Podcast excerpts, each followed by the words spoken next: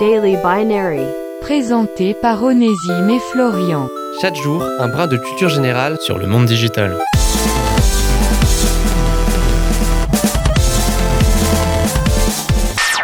Vous connaissez probablement un ou deux technophiles dans votre entourage. Mais si, vous savez, ces personnes toujours au fait de la dernière technologie et qui dépensent beaucoup trop d'argent dans une tonne de gadgets qui finissent quasi systématiquement par prendre la poussière chez eux. Mais peut-être que vous ne connaissiez pas le penchant inverse des technophiles, les technophobes. Et aujourd'hui, dans Daily Binary, on va mettre un petit coup de projecteur sur cette petite, mais néanmoins existante, frange de la population. La technophobie se rapporte, dans le langage médical, à une anxiété intense, quasi incontrôlable lors du contact avec des outils technologiques ou numériques. Une maladie psychique qui peut devenir un véritable handicap dans la vie de ceux qui l'expérimentent.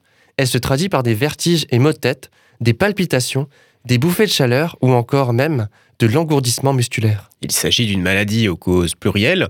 Il est ainsi possible de mentionner la présence d'un mécanisme de défense, par exemple, qui a pour objectif d'extérioriser une angoisse considérée comme trop importante en la projetant sur des appareils technologiques. Pour certaines personnes, la cause est à rechercher du côté de ce que l'on nomme l'intolérance aux ondes électromagnétiques, aussi nommé syndrome HSE.